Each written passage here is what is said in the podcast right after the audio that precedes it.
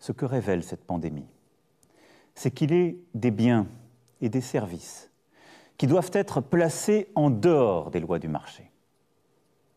Déléguer notre alimentation, notre protection, notre capacité à soigner, notre cadre de vie, au fond, à d'autres, est une folie. Nous devons en reprendre le contrôle, construire plus encore que nous ne le faisons déjà, une France et une Europe souveraines, une France et une Europe qui tiennent fermement leur destin en main. Les prochaines semaines et les prochains mois nécessiteront des décisions de rupture en ce sens.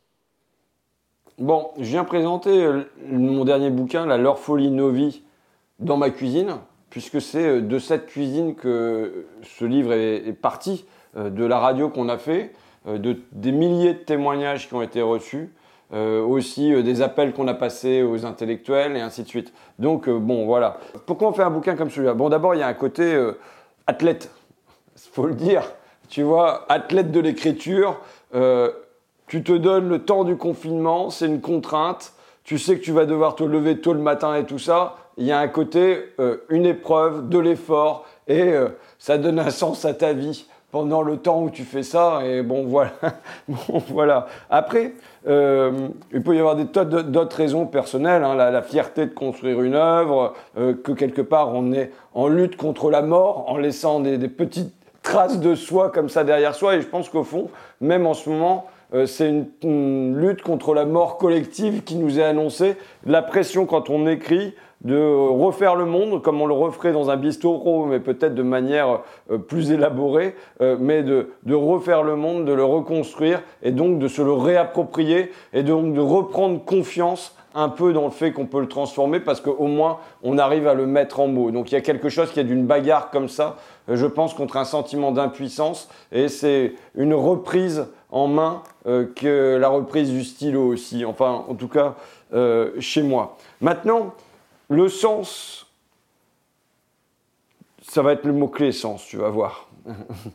Mais déjà, on avait lancé le on n'oubliera pas, ou participer à ça. Et je pense qu'il y a là une véritable démarche d'abord de reporter, euh, d'historiographe du présent, de, de journalistes comme ça, de, garder la trace de tout ce qui s'est passé pendant ces deux mois.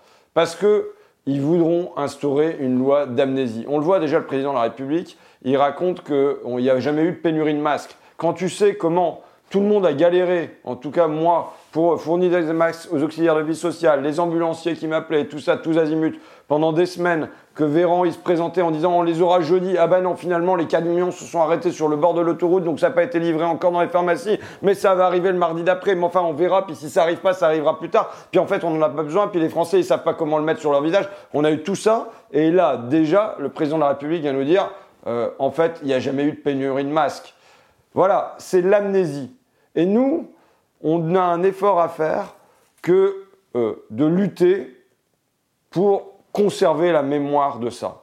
Tu vois, conserver la mémoire de quoi? Bah, Évidemment, la pénurie de masques, euh, des sacs poubelles remis aux soignants euh, dans notre pays, des surblouses confectionnées à la maison par les bénévoles, mais ne pas oublier non plus que le mercredi, Emmanuel Macron nous disait sortez, euh, allez boire des coups, allez en terrasse, et le jeudi, il nous disait restez chez vous. Donc, euh, ne pas oublier que dans ce temps-là, bah, c'était les premiers de corvée, euh, les femmes de ménage, les caristes, les, les, les, vigiles, euh, qui ont continué à faire le boulot, les caissières, euh, les auxiliaires de vie sociale, les aides-soignantes et tout ça, pendant que euh, les premiers de cordée, ou bien les deuxièmes, troisièmes, hein, il n'y a pas que les premiers, eux, bon, bah, soit ils avaient du télétravail, comme moi, hein, comme nous, hein, soit eh ben, ils, ils, vivaient, ils se construisaient un bunker pour les prochaines crises. On a vu ça aussi. Bon, ne pas oublier ce temps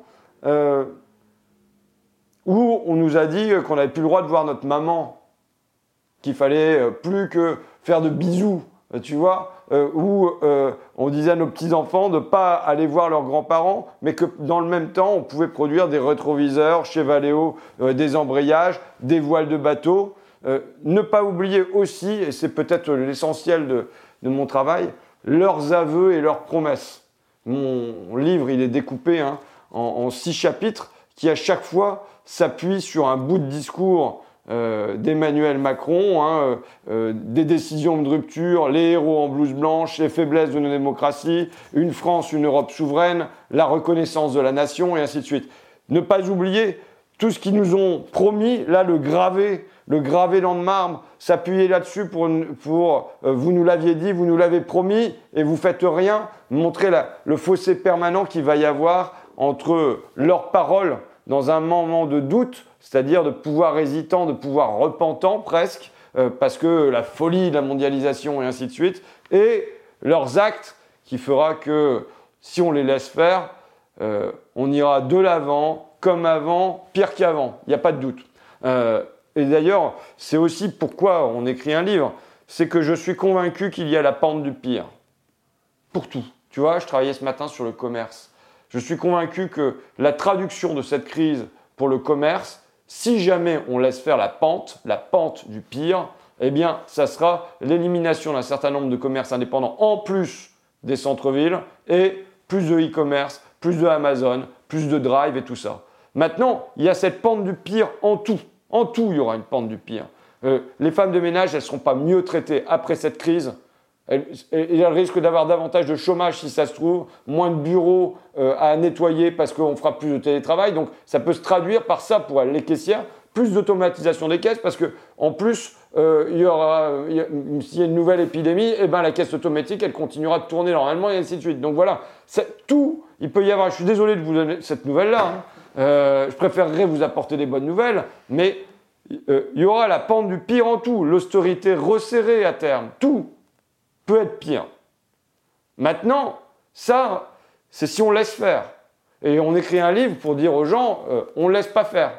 Euh, si on ne se laisse pas faire, en revanche, euh, le mieux, je ne dis pas le meilleur, moi, le meilleur des mondes, j'y crois pas, mais du mieux est possible que cette crise, il en sorte du mieux, c'est possible. Mais ça, ça suppose de l'intervention humaine, ça suppose de l'intervention collective, ça suppose de l'intervention pensée, ça suppose de l'intervention politique. Et si jamais il n'y a pas ça, la pente, c'est la pente du pire sur laquelle on glisse depuis 30 euh, à 40 ans et euh, sur laquelle ils voudront nous faire glisser là comme dans un toboggan en vitesse accélérée euh, à la sortie de cette crise. C'était quelque chose dont j'étais déjà convaincu quand j'ai commencé à l'écrire, donc il y, a, trois mois maintenant. Et au fur et à mesure du confinement, on voyait comment en deux formules, hein, j'ai bien résumé ça, c'est il y aura un avant et un après, c'était les dirigeants qui allaient se remettre en cause et euh, on pouvait apercevoir euh, du mieux après cette crise, euh, sortir de la folie du tout marché, des délocalisations et ainsi de suite. Et puis, au fur et à mesure, on a glissé vers une autre formule qui est nous ne vivrons plus comme avant. Et là, le nous, c'était nous d'abord, c'était pas les dirigeants qui se remettaient en cause. Et nous ne vivrons plus comme avant, c'était pas la promesse qu'il y aurait plus de convivialité, plus de sympathie, tout ça. Ça, c'est la promesse de la distanciation physique, de, euh, des drones dans notre jardin, bref, d'un pas en avant dans le, dans le cauchemar orwellien. Donc voilà euh, pourquoi, alors ça, voilà pourquoi je pense les moteurs qui font que euh, on décide de se bagarrer à écrire un bouquin parce que c'est une bataille quand même d'écrire un livre et de, euh, de l'écrire rapidement. Maintenant, euh, je ne sais pas, qu'est-ce que je fais? Je passe chapitre après chapitre. Non, le titre. Leur folie, nos vies. Non, parce que je fais des mous, parce que vraiment, il n'est pas venu tout seul. Il y a des titres, ils vont tout seuls, tu vois. Les petits soldats du journalisme, ça allait de soi. Euh, la guerre des classes, ça allait de soi. Bon, voilà, il y a des titres qui vont de soi. Puis il y a des titres, c'est un peu plus difficile de, les trouver. Euh, leur folie, là. Folie, c'est un terme d'Emmanuel Macron. Hein. je peux te prendre, euh, te citer le Macron dans le texte. Déléguer notre alimentation, notre protection, notre capacité à soigner, notre cadre de vie à d'autres est une folie. Et il se trouve que ça faisait écho à un autre terme de Sarkozy en 2008, après euh, la crise de subprime. Euh, l'idée de la toute-puissance du marché, était une idée folle, l'idée que les marchés ont toujours raison était une idée folle. c'est la même chose, la folie. Et je pense que là, on a un terme qui est un terme euh, important. Folie, du coup, ça désigne quoi là? Euh, ben, c'est la folie de la mondialisation qui fait qu'on se retrouve à poil euh, sur les masques, sur les, tests, sur les surblouses, sur à peu près tout. Euh, c'est la folie de la santé transformée en marché, évidemment. Euh, c'est la folie des salaires des traders et des publicitaires, métiers nuisibles qui sont survalorisés pendant que les métiers les plus utiles sont maltraités et sous-payés.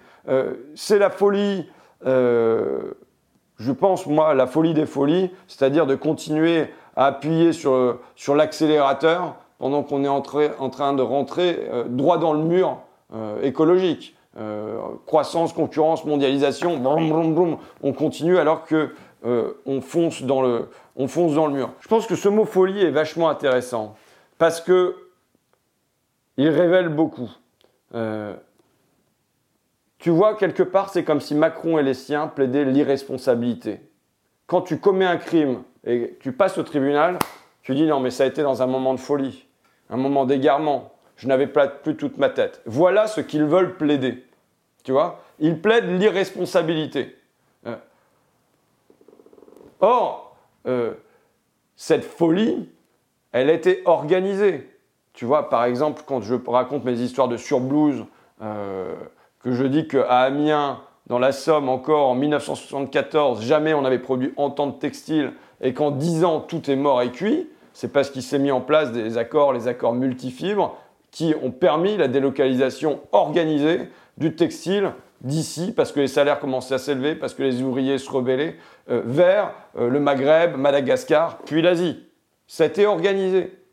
Euh, de la même manière, sur à peu près tout, traité après traité, dans le cadre du GATT d'abord, et puis euh, dans le cadre de l'Organisation mondiale du commerce. Et puis quand on a vu que ça ne marchait plus par des accords multilatéraux, on a continué par des accords bilatéraux. Bon, euh, sur euh, l'industrie évidemment, mais aussi sur l'agriculture, sur il y a eu des tas de traités qui ont organisé cette folie.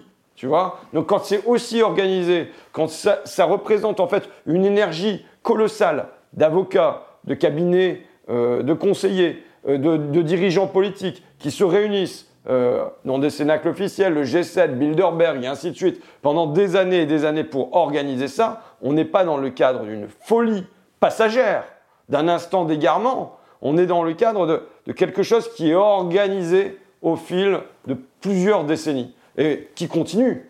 La leur folie continue. Ils ont une autre manière de plaider l'irresponsabilité, comme quoi ils ont, c'était pas voulu, enfin voilà, c'est pas de chance quoi. C'est la forme passive. Quand tu regardes leur discours sur des trucs comme ça, tu as Macron qui dit le modèle de développement dans lequel s'est engagé de notre monde depuis des décennies. Ah bon? Le monde, il s'est engagé tout seul, comme ça, tu vois, de lui-même, il est parti. Et alors, ce qui est marrant, c'est toujours dans, dans ce truc-là, c'est que Sarkozy, il avait la même rhétorique. Le monde est ouvert, David Pujadas. L'emploi se délocalise, les capitaux se délocalisent. Tu vois, l'emploi, il a des petites pattes, et puis il décide de partir comme ça, l'emploi. Euh, de lui-même. Bon, voilà. Et donc ça, cette manière de présenter à la forme passive, ces tournures-là, c'est encore marquer leur irresponsabilité. Ils l'ont voulu. Macron n'a cessé de, de, vouloir cette mondialisation. Il est né avec la commission Attali où euh, la deuxième recommandation, c'était de s'inscrire davantage dans la mondialisation et d'en être des vainqueurs. Euh, toute sa campagne électorale, il l'a fait sur, sur le thème de Vive la mondialisation. Bon, et donc, ce sont des hommes qui ont voulu ça. Et Macron n'en est que euh, l'un des derniers phénomènes. Mais depuis quatre décennies, il y a des hommes qui veulent ça. Et là, c'est une manière d'effacer ça. Surtout quand on dit folie. Ça me paraît intéressant parce que comment ils ont mis en place tout ça? Ils ont mis en place tout ça au nom de la rationalité. La rationalité, c'est la raison des lumières réduite à un, tableau Excel, tu vois, coût-bénéfice. C'est-à-dire que c'est une raison déraisonnante. C'est une raison folle. C'est une raison qui veut, faire rentrer la vie euh, dans un tableur. C'est pas possible, ça marche pas. Mais au nom de cette rationalité économique, ils ont broyé la santé, ils ont broyé l'industrie, ils ont broyé, ils ont délocalisé au plus loin euh, les vêtements, euh, les, aliments, les médicaments et ainsi de suite, tu vois. Et donc c'est en fait quelque chose qui est complètement fou, en effet, mais qu'ils ont fait au nom de la rationalité, au nom de la raison. Et ce qui est d'autant plus intéressant, c'est que pendant tout ce temps-là, au fond, cette élite dirigeante, elle l'a fait contre les masses, contre le sens commun, qui, en permanence, quand on ferme une maternité, se dit mais pourquoi on ferme une maternité? Je m'en fiche, moi, les 3% de Maastricht, c'est pas le sujet. Pourquoi on ferme ça? Qui, quand euh, il y a une entreprise de, de, lave-linge, par exemple, qui part ici d'Amiens pour aller vers la Slovaquie, les gens ils se disent mais c'est quoi ce délire? Ça va pas du tout. Et sur à peu près tout, en fait, les, les décisions euh, de mondialisation de notre élite dirigeante, elles allaient contre le sens commun et contre les foules qu'on a appelées irrationnelles.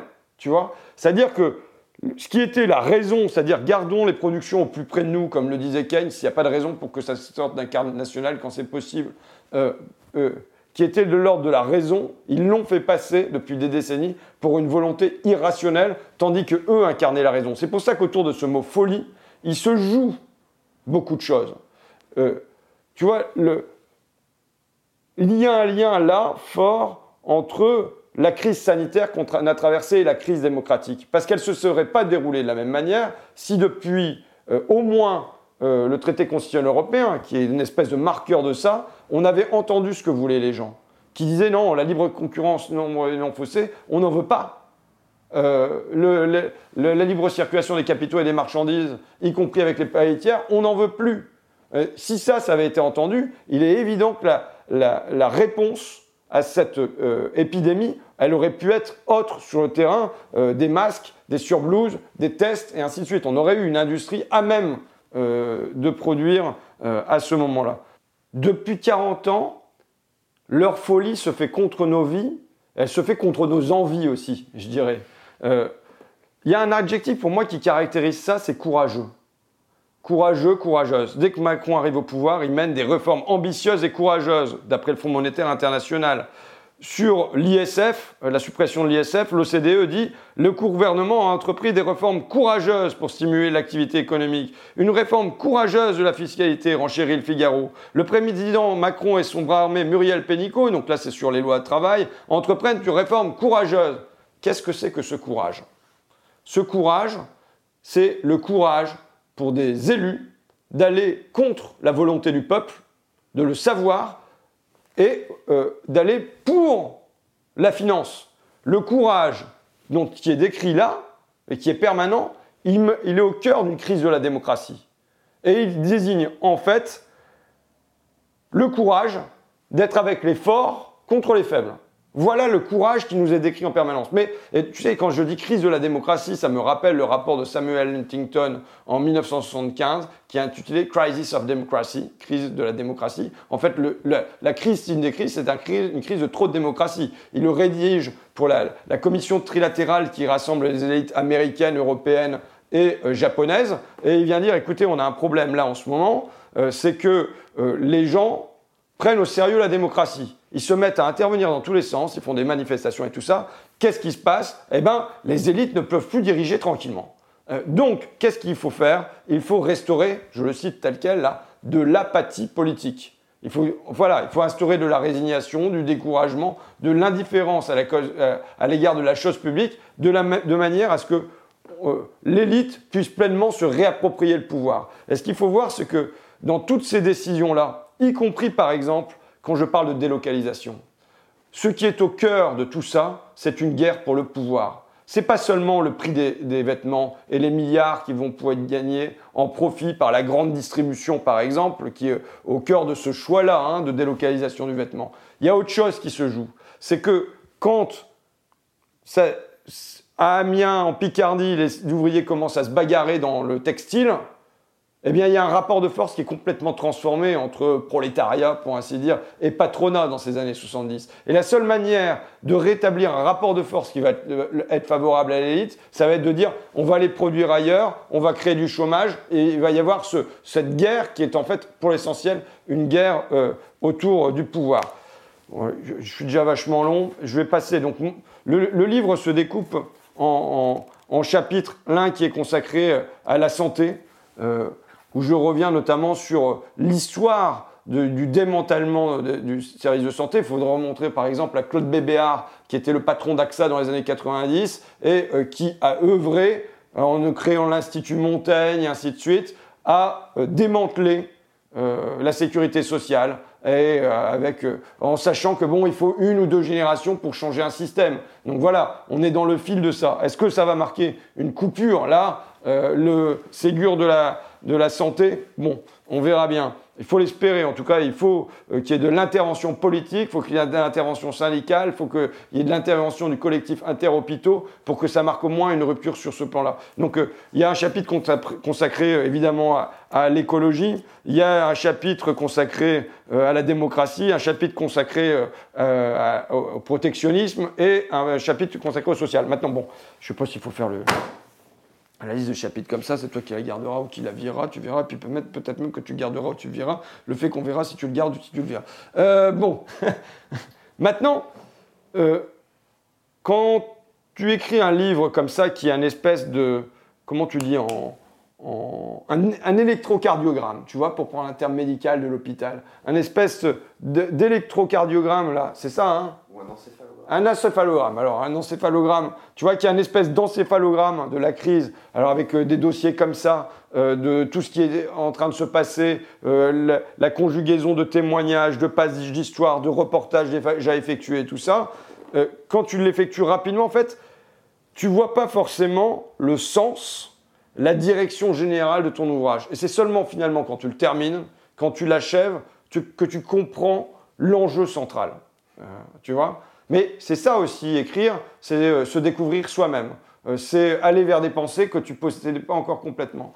Tu vois, mon précédent bouquin, euh, Il est où le bonheur? Je pense c'était un livre sur la crise de sens que traverse notre pays et sans doute nos pays, c'est-à-dire croissance, concurrence, mondialisation, mais pour faire quoi Pour aller où À quoi ça sert? Et donc, même le sentiment que ça sert juste à participer à un suicide de l'humanité, et que euh, ça participe pas à euh, donner voilà, un sens à nos existences, à sortir d'une espèce d'absurdité, euh, à participer d'un bonheur commun. Donc voilà, je pense que Il est où le bonheur? Est un livre sur la crise de sens. Et là, je pense que c'est un livre, ça y est rattaché, hein, mais sur la crise de direction. C'est-à-dire que bizarrement, on a des dirigeants qui ne veulent plus diriger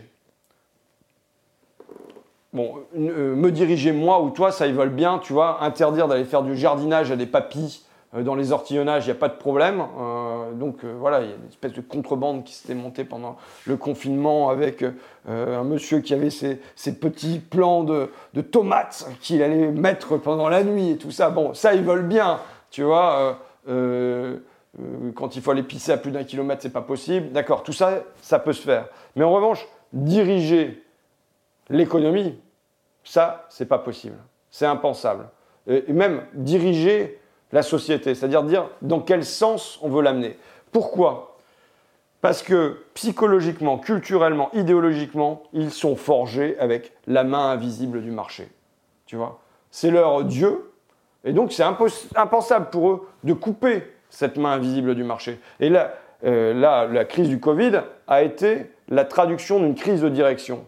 Pourquoi ils ont été un fichu de produire des masques et des surblouses? C'est quand même un espèce de béaba. Mais simplement parce qu'ils ne veulent pas diriger, ils ne veulent pas dire à l'économie, vous devez nous produire ça. Euh, mais alors ça, ça s'est traduit pour moi dans un dialogue que j'ai eu avec euh, Agnès Pannier-Runacher, dont je suis une espèce de star, hein, on peut le dire dans le livre, hein, secrétaire d'État à l'industrie. Bon, grâce à moi, on saura qu'elle l'a été. Euh, bon, mais je lui demande, mais comme il y avait une crise d'hypnovel sur le curare, sur tous les produits un peu hypnotiques pour aider à endormir euh, les patients, et y compris euh, en oncologie, euh, dans d'autres services que le Covid, quoi. je lui demande, mais est-ce que vous pouvez nous dire si Sanofi a modifié ses lignes de production en Europe et en France pour produire ça? La réponse de Agnès Pannier-Runacher, c'est on peut faire confiance à Sanofi. Là, tu as tout compris. Bon, d'abord, je ne fais aucune confiance à Sanofi, mais ni à Monsanto, ni à BlackRock, ni. Enfin, tu vois, je leur fais pas confiance, ça c'est sûr. Mais euh, ça dit tout de la main invisible du marché qui va venir là réguler la production de médicaments. C'est pas la peine de trop s'en mêler parce que eux, ils s'en chargent, tu vois. Et donc, ça, c'est une crise, que je, crise de direction, mais que tu vois dans des secteurs plus gros C'est-à-dire par exemple l'agriculture. Quand en même temps on te dit souveraineté alimentaire et en même temps on te signe un traité avec le Mexique qui permet l'importation de 20 000 tonnes de, bœuf, quelle est la direction? L'an dernier c'était pareil.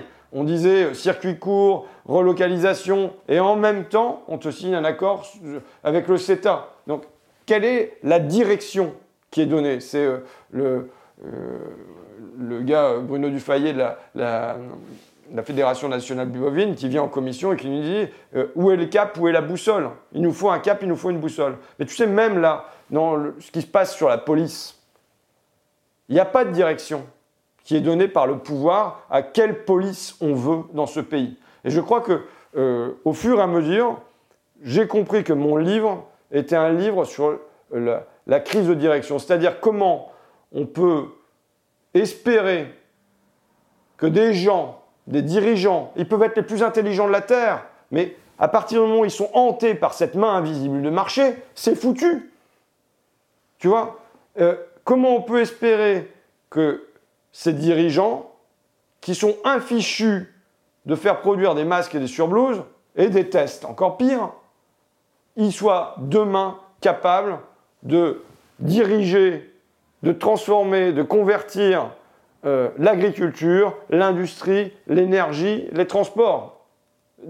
tu vois, donc là, euh, voilà, j'ai compris que mon livre, au, fur et à mesure, donc à, la, à, la fin, de mon bouquin, j'ai fini par le comprendre. Bon, il y a évidemment euh, des tas de trucs que j'ai pas lus, tu vois, je survole tous les trucs que j'avais mis en, en, surligné pour vous en parler. Par exemple, dans les discours de Macron, même dans les, les plus euh, altruistes, euh, les plus ouverts, les plus à gauche même, on peut dire des discours de Macron pendant la période du Covid, pas une seule fois il ne prononce le mot égalité. Pas une seule fois, il y a le mot partage. Les mots partage sur le site de l'Elysée, tu les trouves en fin d'article quand il y a marqué partager cet article sur LinkedIn, partager sur Twitter, partager sur Facebook. C'est les seuls endroits de partage dans les discours, mais répartition et ainsi de suite. Bon, je pense que euh, j'ai un développement là-dessus, mais aujourd'hui, il faut remettre au cœur de notre pays l'idée d'égalité. On ne doit pas en avoir honte parce qu'ils l'ont transformé en égalitarisme et puis tout ça. Tu sais, chaque fois qu'ils veulent un beau mot, qu'ils veulent le transformer en saleté, ils font la souveraineté, qui est quand même inscrite dans la Constitution, du souverainisme et ainsi de suite. Isme, c'est le, truc que tu rajoutes pour faire idéologique caca, tu vois. Et donc, euh, ils font ça avec tous les beaux mots. Donc, bon, alors qu'est-ce que j'avais euh, surligné? Peut-être terminer sur euh, la grande inversion majeure qui qu'il faut mettre euh, l'économie au service de la vie et pas la vie au service de l'économie. Et qu'au fond, la vie, ils sont infichus de nous en parler. Tu vois, quand pendant la loi retraite, il y a 125 occurrences de finances, 123 de financiers, mais que bonheur, ça n'apparaît pas une seule fois, repos, ça apparaît zéro fois, et encore moins l'art d'être grand-parent, euh, comme l'énonçait Victor Hugo, ça dit tout d'une vision de la vie qui est réduite à nouveau à un tableau Excel. C'est tout. Et donc là, je, m'appuie euh, sur euh, René Passé, parce que, bon, euh, évidemment, il y a du Macron, il y a du Bruno Le Maire, il y a du Agnès Pannier-Runacher, enfin, il y a, il y a du Darmanin, il y a du Sibeth Ndiaye, un petit peu dans tout ça. mais ce sont des petits personnages au, regard de l'histoire. sans doute qu'ils sont même la queue de la comète libérale. Euh, qu'ils sont comme en l'impression d'un numéro de ventriloquie où ils sont parlés malgré eux-mêmes, qu'ils ne savaient pas trop ce qu'ils racontent, et donc euh, ils te racontent concurrence, il faut que ça il faut relancer, repartir, rebondir, un ta ta, un espèce de disque rayé, donc c'est pas eux qui sont importants. Il faut voir que euh, ça s'inscrit dans un mouvement historique qui est, alors, pour la mondialisation qui a plusieurs décennies, mais qui pour la mise au service de la vie mise, pardon, mais qui pour la vie mise au service de l'économie a plus d'un siècle. Et là, c'est une inversion du coup euh, anthropologique quasiment qu'il faut produire. Donc, euh, et là, je m'appuie sur René Passé. René Passé, qui donc est un économiste qui a été l'un des fondateurs de Attac et euh, qui évoque les trois sphères. Qu'est-ce que c'est les trois sphères? Il dit bon bah il y a l'économique. Qu'est-ce que c'est l'économique? C'est un ensemble d'activités de production, de répartition, d'échange, de consommation mais qui n'englobe pas toutes les préoccupations humaines. Parce qu'il y a au-delà tous les domaines de la gratuité, l'affectivité, euh, l'esthétique, les convictions morales, philosophiques, religieuses. Tout ça, c'est tout ça qui fait l'humain. Et l'économique n'est qu'une petite partie de l'humain. Et au-delà de ça, eh ben, il y a même euh, tout ce qui n'est pas humain et qui nous environne, l'environnement, euh, les arbres qui sont derrière toi. Bon, et donc, il dit, ainsi se dessinent trois sphères. La biosphère, qui comprend la sociosphère, qui comprend la sphère économique. Et pourtant, depuis le 19e siècle, on a inversé. C'est-à-dire que c'est la, la plus petite de ces sphères, la sphère économique, qui devient la sphère la plus englobante et qui devient celle qui détermine ce que doit être l'activité humaine et l'activité humaine déterminant ce qu'on doit laisser à la nature. Eh bien, il y a une inversion de ces trois sphères à produire. Pourquoi ça s'est fait depuis le 19e siècle? Parce qu'en gros, il y avait une logique qui faisait que plus égalait mieux. Plus de blé, ça voulait dire être mieux nourri. On voit bien que on est arrivé, en gros, depuis les années 70, ça. Depuis les années 70, il n'y a plus de conjonction entre la croissance, euh, le niveau de production et le bien-être des individus. Donc depuis les années 70, on peut avoir une réinversion de ces trois sphères et on peut avoir, il y a une déconnexion entre le plus et le mieux. Donc voilà, de toute façon, le but auquel il faut parvenir, qui est un but vaste, que je décline en des, en, des plus petites ruptures, ça c'est l'espèce de rupture majeure qu'il faut imposer, qui doit se décliner ensuite en des tas euh, de sous-ruptures. Bon, euh, en tout cas, moi, euh, ça m'a permis de ne pas m'emmerder pendant le confinement, parce que voilà, le, cerveau, il continue à rester au taquet, à lire, à essayer de mettre ça dans, une certaine compréhension du monde. Et puis, bah, écoute, j'espère que vous emmerderez pas en le lisant. En lisant aussi parce que c'est truffé de, tas de témoignages reçus de vous, donc, euh, pendant la, durée du confinement. Et, euh, et je, la semaine prochaine, je fais un contrôle de lecture, c'est ça? Euh, la semaine prochaine, on fait donc une FAQ, une foire aux questions. Ouais, tu vois, je deviens moderne. Euh, on fait, la semaine prochaine, on fait une FAQ euh, autour du bouquin, si vous voulez bien. Et, donc, on fera un contrôle de lecture parce que n'auront le droit de poser des questions que ceux qui auront bien lu. Donc, on demandera, mais quel est l'avant-dernier mot au bas de la page 110 Et celui qui répondra pas fièrement, eh ben, il restera. voilà. Bon, allez, à la semaine prochaine.